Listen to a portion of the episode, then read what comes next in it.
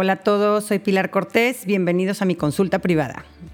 En este episodio vamos a hablar del origen de los miedos en la infancia, vamos a comprender por qué son un elemento clave para madurar y vamos a repasar algunas ideas prácticas sobre qué podemos hacer los papás para ayudar a nuestros hijos a desarrollar esa valentía de la que puedan sentirse orgullosos y sea fuente de autoestima. Te invito a escuchar y en el proceso tal vez aprendas algo sobre ti y sobre los demás. En este episodio vamos a responder a varios casos diferentes pero parecidos. Una mamá dice así, esta Navidad hice cita en un estudio divino para sesiones de fotos con un señor disfrazado de Santa Claus.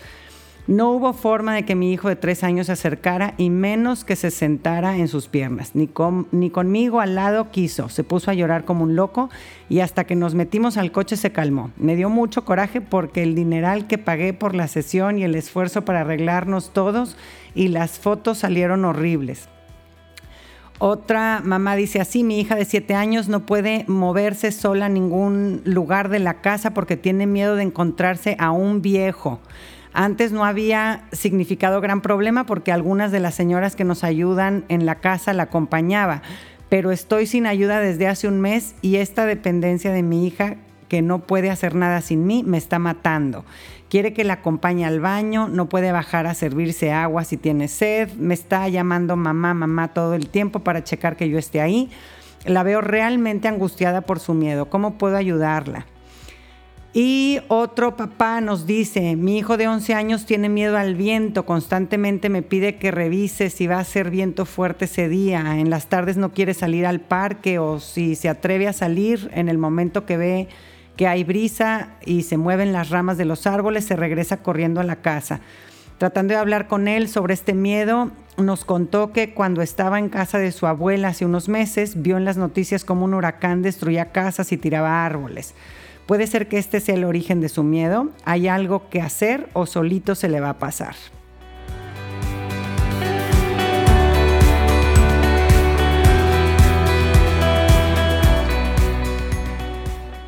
Gracias a todos por compartirnos sus inquietudes que, que nos hacen sentir familia, que nos ayudan a normalizar lo que pasa en nuestra casa, saber que cada familia está peleando sus batallas y, pues qué padre darnos cuenta de que no somos los únicos enfrentándonos a situaciones pues retadoras, ¿no? Y para abordar este tema primero quisiera quitarle la mala fama que a veces tiene el pobrecito miedo, ¿no? Que mucha gente piensa que es una lata y nada más es un estorbo. ¿no? El miedo eh, es una emoción necesaria y muy importante. El miedo nos ayuda a mantenernos con vida eh, eh, y aparece cuando percibimos un peligro. Una persona que no sienta miedo, pues le falla algo en el cerebro, ¿no? Sentir miedo en situaciones donde hay peligros nos motiva a protegernos de esos peligros. El, el niño chiquito está está comprendiendo su mundo y todavía no tiene claro eh, dónde hay peligros y, dónde no. Y, acomodar los miedos es un proceso de aprendizaje a lo largo de su desarrollo. Y para eso necesitan a sus papás, ¿no? Un niño de dos años pues no sabe que el fuego puede quemarlo o que su papá disfrazado no es alguien peligroso.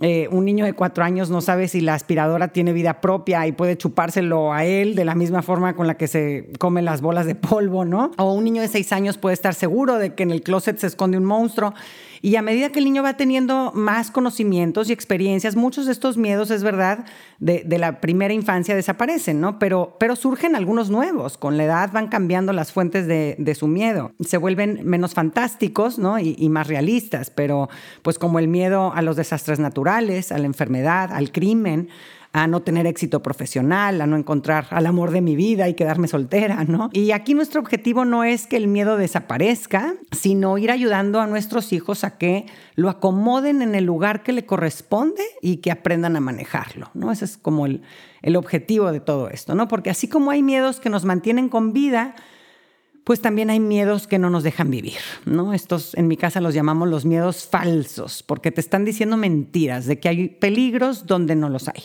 Eh, como que si entras a la cocina con las luces apagadas o vas al baño a medianoche o si te ponen una vacuna para que no te enfermes, ¿no? Los miedos falsos pueden convertirse en unos bullies, ¿no? Que, no te dejan disfrutar la vida en tranquilidad y, que acaban tomando un poder eh, muy fuerte que no les corresponde, ¿no?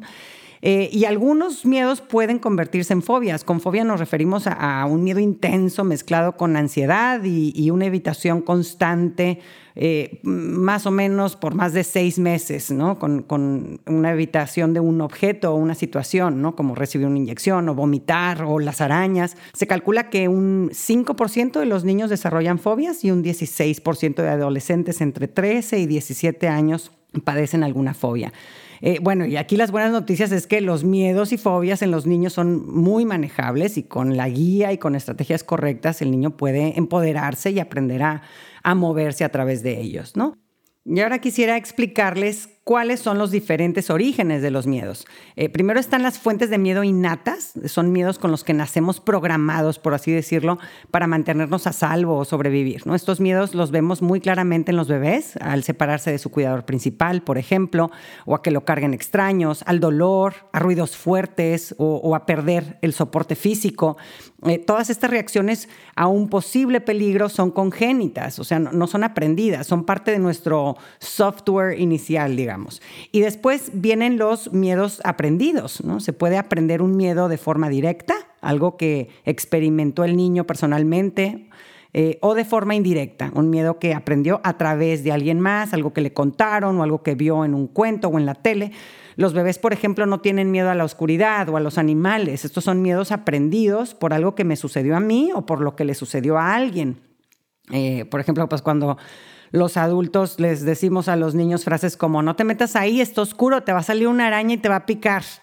Es un miedo aprendido. Eh, me acuerdo cuando mi hijo tenía como unos ocho añitos, estábamos en la cocina y la, la, señora que nos ayudaba con la limpieza en ese entonces me empezó a contar que no había dormido nada porque toda la noche había oído pasos en el techo de su casa y que ya sabían que estaba merodeando por ahí un muchachito que se metía a las casas a robar cuando la gente estaba dormida. Bueno, o sea, mi hijo oyendo todo eso, pues obviamente apanicado y ahí empezó un miedo terrible a que alguien se metiera a la casa, ¿no? Eso es un miedo indirecto. Y luego vimos la película de Home Alone.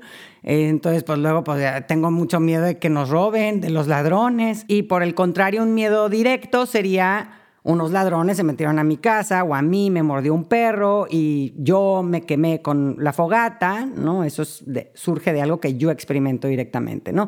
Luego además hay que considerar que eh, cómo experimentamos el miedo también tiene que ver con nuestro temperamento. Hay temperamentos que se les dificulta eh, adaptarse a situaciones y personas nuevas y temperamentos muy sensibles, que sus sentidos se sobresaturan o se sobreestimulan muy fácil, lo que, lo que oigo, lo que huelo, lo que toco, lo que veo, ¿no? Todo me, me, me impresiona más que a una persona eh, normal o, soy, lo siento de una forma mucho más intensa que la mayoría de la gente.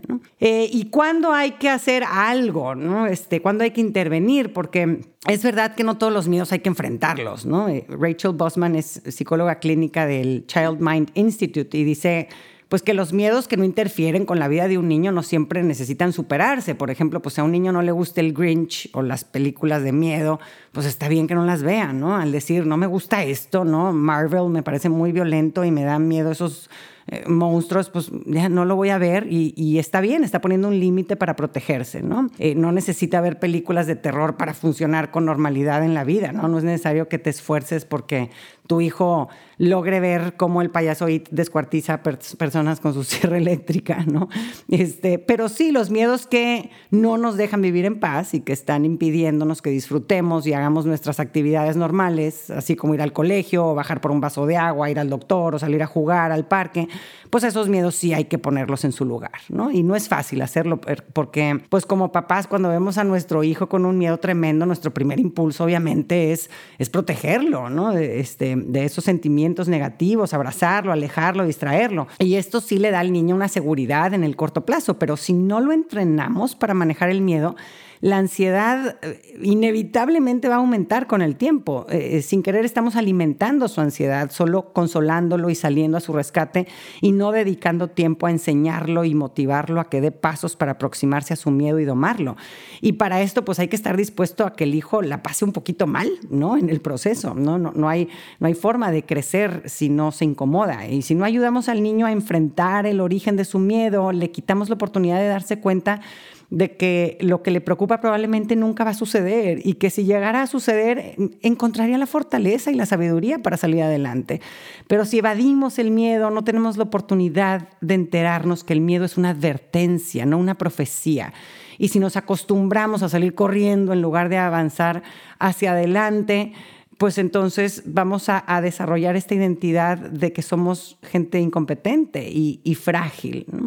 Y antes de pasar al cómo sí ayudar a los niños a manejar sus miedos, quiero repasar con ustedes los errores más comunes que cometemos los papás ante los miedos de los hijos. Primero, exponer al niño a su fuente de miedo a la fuerza, ¿no? Ah, es que te voy a meter a la fuerza al baño oscuro para que veas que no pasa nada, o, te voy a obligar a que veas un video donde están maquillando al Grinch para que veas que es un señor, entonces te agarro con fuerza y te pongo el celular enfrente. No, actuar así puede hacer que el, eh, que el miedo se vuelva todavía mayor en el niño. Segundo error, ridiculizarlo o infundirle sentimientos de vergüenza. Qué gallina, ya estás bien grandote para andar teniendo miedo de eso. Mira tu prima que es niña y más chiquita, es más valiente que tú. Todos esos comentarios despectivos lo único que logran eh, es que el niño se sienta un loser y que crea que es un loser, que no vale y que es un incompetente. Tercer error, castigarlo, amenazarlo o regañarlo. A veces algunos papás, cuando su hijo eh, siente miedo, lo interpretan equivocadamente como un problema de comportamiento. Eh, el niño está llorando porque tiene miedo de ir a la escuela y mamá le da unas nalgadas, eres un chiflado. Eh, o, la niña que no quiere ir sola a su cuarto a cambiarse porque le da miedo y la mamá le dice, pues no vienes con nosotros a la fiesta.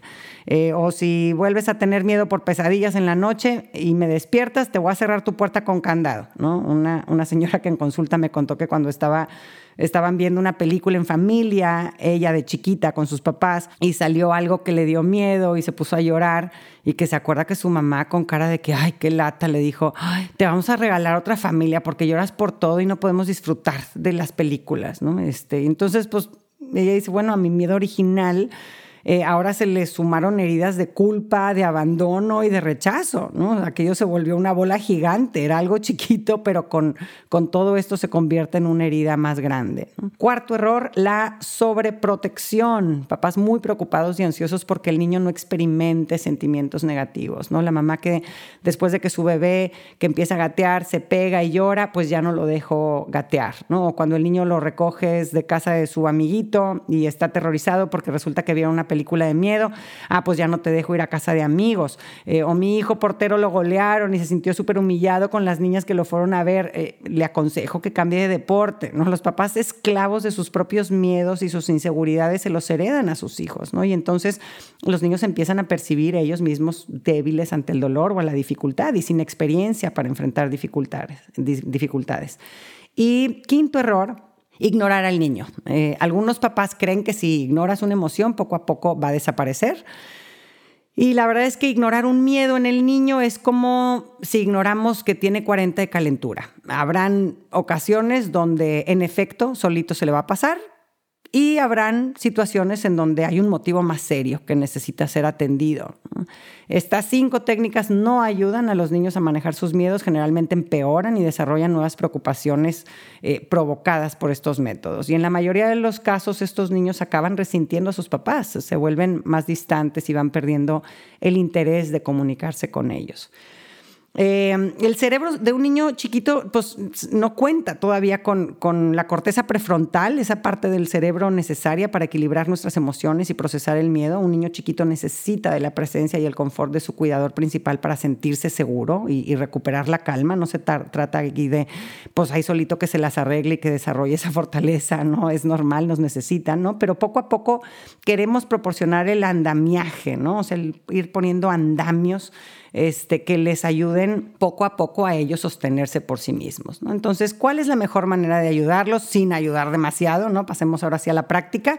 ¿Qué podemos hacer los papás ante los miedos de los hijos? ¿Cómo les podemos ayudar a desarrollar esa valentía de la que puedan sentirse orgullosos y, y que sea fuente de autoestima? Número uno, eh, yo les aconsejo primero indagar si existe un evento en el pasado que desató el miedo en tu hijo y ayúdalo a recontarlo. Aunque los miedos y fobias pueden parecer irracionales, generalmente detrás una historia racional que las alimenta, ¿no? Es común que después de un suceso donde sentimos terror generalicemos, ¿no? Todos los perros son peligrosos, todos los truenos son peligrosos, el fuego en cualquier situación, aunque sea en la hornilla o en un encendedor, es peligroso, los coches son peligrosos, el viento es peligroso, ¿no? Contar la historia de ese evento original eh, ayuda a romper con la generalización, ¿no? Y, te ayuda a que se vuelva puntual, única en un momento concreto, con características muy particulares, y entonces así la puedes separar de situaciones detonadoras que son parecidas en el presente, pero diferentes a lo que sucedió en el pasado. Eh, las memorias y las emociones viven en nuestro hemisferio derecho, pero el el detalle racional y lógico del mundo vive en el izquierdo. Necesitamos que los dos hemisferios trabajen juntos. Cuando vemos una reacción de caos en el niño o en el adulto, es una señal de que el hemisferio derecho se está imponiendo y no está conectando con el izquierdo. Eh, contar la historia de lo que vivimos conecta el lado derecho y el izquierdo del cerebro. Y esto nos ayuda a comprender y que nos hagan sentido las emociones y las memorias que, que almacenamos. Y, en este tema hay muchos estudios publicados por el Centro de Inteligencia Emocional de Yale que demuestran que cuando nombramos una emoción, los circuitos emocionales intensos en el hemisferio derecho se calman y se doman. Esto sucede a cualquier edad, ¿no? A muchos papás les preocupa que al hablar de la experiencia vivida en el pasado las cosas empeoren, pero no es así. Hay que ayudarlos a recontar la historia con cuidado, sin forzar.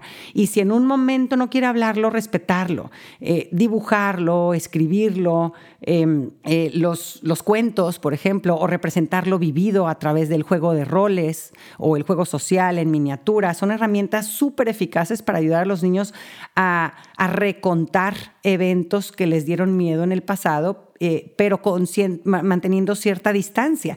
Eh, si tu hijo tuvo una mala experiencia cuando le pusieron una inyección y ahora cada vez que oye el nombre doctor se va a esconder abajo de la cama, pues podemos ayudarlo comprando un disfraz de doctor, jeringas de juguete y que repase esa situación sintiendo control sobre el doctor al ponerse la bata y contando la historia cuando agarra el peluche y dice te va a doler, pero después se te va a quitar, ¿no? Y así atreviéndose a visitar el evento poco a poco hasta poder hablarlo directamente. Número dos, enseña a tu hijo a identificar cuando está activado su sistema nervioso y cómo apagarlo. Eh, el mejor momento para, para enseñarle esto a tu hijo es cuando no está en medio de un miedo, de una fobia, ¿verdad? Cuando estamos calmados. Este, busca un momento donde tu hijo esté receptivo, con la guardia abajo, para educarlo sobre cómo funciona su sistema nervioso y cómo puede controlarlo. Ayúdalo a identificar las señales en su cuerpo como manos temblorosas, latidos del corazón acelerados, respiración rápida y superficial, ganas de salir corriendo o paralizarse. Y enséñale eh, estos dos ejercicios que son como el, control remoto de la tele que ayudan a bajarle el volumen a nuestro estado de alerta. ¿no? Un ejercicio es a través de la respiración abdominal.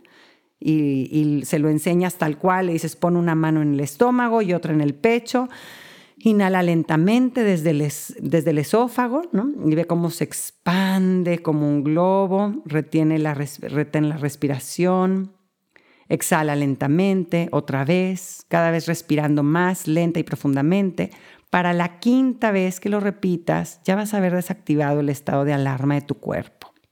Y otro ejercicio es apretar y relajar diferentes músculos de nuestro cuerpo, ¿no? Empezando por, empezando por los dedos de los pies. Eh, elige un músculo, ténsalo, apriétalo con fuerza, cuenta hasta cinco, relájalo y nota cómo cambia tu cuerpo. Repite el ejercicio mientras va subiendo a través de los músculos de tu cuerpo. ¿no? Las fobias son una combinación del pasado ¿no? Sé que las arañas dan miedo porque una araña en el pasado me asustó. Y del futuro, que, que, que, si una araña viene y se me sube por la espalda y me pica y me muero, o que si bajo los pies de la cama y el monstruo me atrapa, ¿no? Estas técnicas de mindfulness, estas dos técnicas que vimos aquí de la respiración abdominal y apretar los músculos, eh, lo que hacen es que nos mantienen en el momento presente. Eh, y nos hacen soltar el pasado y el futuro. Estas técnicas también ayudan a, combatir la generalización de la que hablábamos antes. En la oscuridad siempre pasan cosas peligrosas. Las técnicas que traen al niño al momento presente lo ayudan a diferenciar entre el evento pasado y su realidad actual en donde no hay peligro. Número tres, permíteles explorar su miedo desde un lugar seguro. Cuando son muy chiquitos y su capacidad cognitiva pues es pobre o limitada, los podemos ayudar a, comprender cuestiones que para nosotros pueden ser muy lógicas, pero pues para ellos no tanto. Una mamá me contaba que su hija de tres años empezó a tener miedo cuando se iba el agua por la coladera de la tina y después entendió que tenía miedo de que se la llevara ella, ¿no? Eh, si, se va por ahí el agua y una vez vio cómo se fue un pelo, pues pensó, pues igual me voy a, me puedo ir yo por ahí, ¿no? Este, y luego, pues súmale, por ejemplo, ¿no? Aquí ya le estoy echando yo crema, pero imagínate que vio en la tele cómo eh, eh, un genio salía de una lámpara de aceite chiquita y pues todo está muy confuso, ¿verdad? Si una persona puede salir de una lámpara chiquita, ¿por qué no puedo escurrirme yo por una coladera, ¿no? Entonces, pues por si las dudas, me, de volada me salgo de la tina y ni me acerco, ¿no? Suena lógico desde su lógica de niña de tres años. Y es ahí donde podemos con mucha suavidad y paciencia irle dando algunas pues, lecciones de, física básica este, para poco a poco eh, ir ayudando a nuestros hijos a descartar falsos peligros, ¿no? Enseñarle pues como un juguete de tamaño más grande de la coladera no se puede ir por ahí, como un juguete chiquito sí se puede ir por la coladera, pero como papá puede pararse arriba de la coladera y no se escurre y él no es líquido y tú tampoco. ¿No? Y lo mismo con el miedo a los perros, ¿no? Tal vez empezar con un libro de perros, un peluche de perro, después, después acercarse a un perro mientras tú lo tienes cargado a tu hijo, días después acercarse al perro, pero ya tu hijo en el piso, etcétera, ¿no? Hay que irlo haciendo gradualmente, dando pequeños pasos entre más lo ayudes a comprender su mundo y a sentirse en control, menos miedos va a tener. Número cuatro, Dales información relacionada con su fuente de miedo. Y esto cuando los niños son más grandes, digamos a partir de los siete años, la información y las explicaciones para vencer miedos pueden y deben ser más complejas, ¿no? Por ejemplo, vamos a aprender sobre los huracanes y saber lo que necesitamos para mantenernos a salvo de ellos. Eh, además de todo lo maravilloso que tienen y sus beneficios, ¿no? Si tu hijo tiene miedo a los relámpagos, a que le caiga un rayo encima, eh, que le caiga un rayo a la casa, ¿no? Etcétera. Pues investiguen juntos o explícale cuándo puede suceder algo así, cuándo no, qué precauciones tomar, en qué situaciones sucede, ¿no? Este, o el miedo a que se metan ladrones a la casa. Eh, cuando mi hijo traía este, este miedo, pues repasamos las medidas de seguridad que teníamos en nuestra casa, ¿no? Entonces le decíamos, no, pues miren la colonia, este, para evitar que un extraño se meta a la casa hay una patrulla dando vueltas y entonces nosotros además tenemos cámaras de seguridad, papá pone alarma todas las noches y revisa todas las puertas que estén cerradas, pero además, y lo que yo creo que más tranquilo lo dejó, fue cuando le dijimos que, pues que si nos robaban todo lo de nuestra casa, pues imagínate, venimos llegando de viaje y ¡fuas! la casa saqueada, ¿no? A una amiga le pasó, eh, debe de ser muy impresionante y muy doloroso, ¿no? Pero si te sucede, es posible salir adelante, ¿no? Sería difícil, pero eso no va a quitarnos el sentido de nuestra vida ni las ganas de vivir. Y entendió mi hijo que su papá y yo sabíamos trabajar y podríamos volver a ganar dinero para que no nos falte lo indispensable. Y ya se quedó muy tranquilo, ¿no? Este, dales toda la información que necesiten para sentirse seguros. Información no mentiras, ¿no? Si mi hijo me dice que tiene miedo de que me muera, pues no le voy a decir que es imposible que me muera. Y esto estoy hablando a los 6, 7 años, ¿no? Antes de eso sí, en efecto, digo, son, son cosas que, que todavía no tienen la capacidad de entender, eh, este, que, aunque por más bien que lo expliquemos, todavía la temporalidad no, no, no la entienden bien, ¿no? Pero, pero a partir de los 6, 7 años sí podemos tener reflexiones más profundas sobre, sobre la muerte, ¿no? Este, le puedo decir que las probabilidades son muy bajas, eh, y que si en caso rarísimo yo llegara a morirme, ¿verdad? Cuando una mamá o un papá se muere, salen al rescate toda la gente que te quiere para arroparte. Eh, eh, y, tus tíos que te adoran y que adoras, tus abuelos, tus padrinos. Y yo desde el cielo ya con superpoderes, ¿no? Y tú sabrás encontrar dentro de ti también la fuerza y la valentía para salir adelante, ¿no? Qué importante creer en nuestros hijos y transmitirles esa confianza de salir adelante en la adversidad. Y, es verdad que explicar toma tiempo, pero la etapa en la que quieren escucharte no dura para siempre, así que aprovecha su curiosidad y aliméntala, ¿no? A tu hijo le encanta saber con detalle todo lo que sabes, eh, piensa que, que pues eres su héroe y que nadie como tú es capaz de ayudarlo a que su mundo le haga sentido. Número cinco, monitorea y trabaja en tus propios miedos. Recuerda que tus hijos te escuchan, pero sobre todo te observan. Si te ven que gritas como una loca cuando ves una cucaracha, o que vienes temblando camino al doctor, pues van a creer que ahí hay un peligro terrible. Y así como puedes influenciar sus miedos, también puedes influenciar su valentía. Que te vean vencer miedos y ansiedades los, los llena a ellos de esperanza. Número seis, ofrécele a tu hijo objetos que le den seguridad. Puede ser un peluche especial o una cobijita que le tejiste tú, puede ser eh, todo esto un, puente entre lo conocido y lo desconocido, ¿no? Le das al niño un soporte parecido al de un bastón mientras madura su cerebro y desarrolla la capacidad de lidiar con lo desconocido. Eh, en algún momento a mi hijo le ayudó que, le, que le pegué en su respaldo una estampita de, su ángel de la guarda. Y este símbolo lo hacía sentir muy protegido. Se acordaba de que yo cuento con esta protección espiritual y estoy a salvo y puedo dormir tranquilo. Número siete, pon atención sobre lo que está viendo tu hijo en la tele o el iPad. Muchos de los miedos aprendidos vienen de lo que ven los niños en la tele. Y entre más chiquitos, yo siempre les digo, ay, menos, menos material diferente y más repetición, cositas sencillas, donde no hay violencia, donde está bonito todo, ¿verdad? El mismo episodio muchas veces por años, está perfecto, ¿no? Eh, cuando mi hijo tenía dos años, yo le puse la caricatura de los tres cochinitos y el lobo feroz, mensa, mamá primeriza, ¿verdad? Ahora pienso, pero ¿por qué hacen esas caricaturas que nada más les meten miedos a los niños chiquitos? No entiendo. Pura tragedia, que si se le murió la mamá, que si la bruja mala, qué necesidad. Pero bueno, el caso es que mi bomboncito de Dios, dos añitos vio esa caricatura de Disney con el lobo negro espantoso, con colmillos afilados, y esa imagen nos persiguió años. Eh, digo nos porque pues yo también pasaba mala noche consolando a mi hijo por culpa del mugroso lobo, ¿no? Nos robó horas y horas de sueño y tranquilidad, pero bueno, es parte del el proceso de madurar, de acompañarnos, de acompañarnos mutuamente e ir venciendo, ¿no? Pero pues sí nos podemos ahorrar eh, ciertas fuentes de miedo si controlamos lo que ven en la tele y en los iPads. Número 8, valida el estado emocional de tu hijo, pero no te quedes ahí. Primero enfócate, sí, en acompañar y validar lo que está sintiendo tu hijo, que sienta que le das importancia y que crees que son reales los miedos que está experimentando evita minimizar o no aceptar el sentimiento de miedo de tu hijo. No digas cosas como, ay, no es para tanto, no entiendo por qué, si eso ni da miedo, ¿no? Este, no tienes por qué este, creer que hay alguien en tu closet, ¿no? Usa en cambio frases como, sí, te entiendo, a muchos niños les preocupa eso, suena horrible ese monstruo que viste en tu pesadilla, entiendo que estés temblando, ¿no? Y luego aquí viene algo muy importante, una vez que ya ofreciste consuelo, hay que avanzar rápidamente, no queremos eh, detenernos en el, ay, qué susto, mejor vamos a quedarnos aquí abrazados, hechos bolita. Este, eso puede convertirse en un refuerzo del miedo, ¿no? En cambio, empieza a hablar sobre cómo van a trabajar juntos para irse sintiendo cada vez más valiente y llegar a un punto en el que pueda manejar el miedo por sí solo. Eh, transmítele tú tu confianza de que va a lograr manejar su miedo, acercándose a él y domándolo poco a poco con tu ayuda, ¿no? Es muy importante que nuestros hijos sepan que está bien que se incomoden un poquito de vez en cuando y que es señal de que están creciendo en madurez y valentía y que tienen lo que se requiere para salir adelante. Número nueve, identifiquen sus miedos falsos y hagan un plan juntos para vencerlos. Cuando diga, ay, tengo miedo, no sé qué, pregunta, ¿ese miedo es verdadero o falso?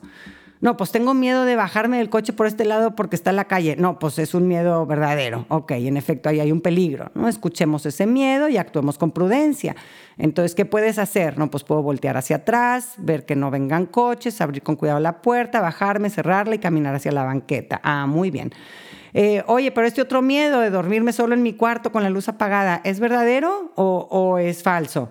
Eh, no, pues sí, es falso, ¿verdad? Es mentira, que ahí hay un peligro. Ok, pues vamos a trabajar juntos para vencerlo gradualmente, ¿no? Es para que poco a poco vayas debilitando ese miedo falso y que no te dejes que te bulee, ¿no? Así les decía a mis hijos, ¿no? Te quiere bulear ese miedo, no, te anda molestando y eh, diciéndote puras mentiras, ¿no? Tienes que ver que que son, son, es falso lo que te está diciendo, ¿no? Entonces, por ejemplo, si generalmente necesita tu hijo que te sientes en su cuarto con él hasta que se duerma, pues pueden acordar así el objetivo de que para el final de la semana él ya va a ser capaz de apagar la luz y quedarse dormido solo, ¿no? Y una vez ya puesto el objetivo, pues definen los pasitos que van a ir tomando para alcanzarlo. Por ejemplo, este, noche uno, le vas a leer dos libros, después apagas las luces y enciendes una lamparita con luz tenue y luego te sientas en silencio, sin hablar, hasta que se duerma. Noche 2, ah, pues lees un libro, luego apagas las luces, enciendes la lámpara, dejas la puerta entreabierta y te quedas afuera del cuarto, no adentro. Noche 3, lees un libro, luego enciendes la lámpara y cierras la puerta. Noche 4, lees un libro, luego apagas las luces y cierras la puerta, etcétera. ¿no? Estos son, son pasos progresivos, graduales y en donde el niño va venciendo ese miedo y agarrando seguridad. Y este siguiente eh, paso, número 10, hay que motivarlo y aplaudirle sus logros en, en, este proceso y ser paciente, ¿verdad? Hay que acordarnos que el cambio lleva tiempo y el miedo es un sentimiento muy poderoso, ¿no? Entonces hay que ser constantes y elogiar los esfuerzos de, de nuestros hijos, ¿no? Ay, qué valiente fuiste, te quedaste en tu cuarto ya media hora, muy bien, a ver si mañana aguantas un poquito más, ¿no? Este, mira, o antes no, no podías hacer esto y ahora ya lo haces sin problema, bravo. Eh, y no te desmotives si tu hijo todavía sigue pidiendo ese tercer vaso de agua a la hora de dormir o, o si se esconde de los perros en la calle, poco a poco, con tu motivación y tu empuje prudente, eh, va a ir conquistando estas batallas. Y por último, si te sientes topado, pide ayuda profesional. Se vale, este, hay gente experta muy buena para ayudar a los niños a enfrentar y manejar sus miedos. Eh, si los miedos de tu hijo son persistentes, demasiado intensos o comienzan a interferir con su vida diaria, puedes apoyarte en un psicólogo infantil que, que dedique algunas sesiones a trabajar con tu hijo estos miedos que lo paralizan. Muchas gracias por escucharme. Espero que este episodio te ayude a hacer para tus hijos esa fuente de seguridad que los arropa, sí, pero a la vez eh, los ayuda a escuchar los miedos verdaderos con sensatez y serenidad y a los miedos falsos vencerlos con valentía. Un abrazo a todos.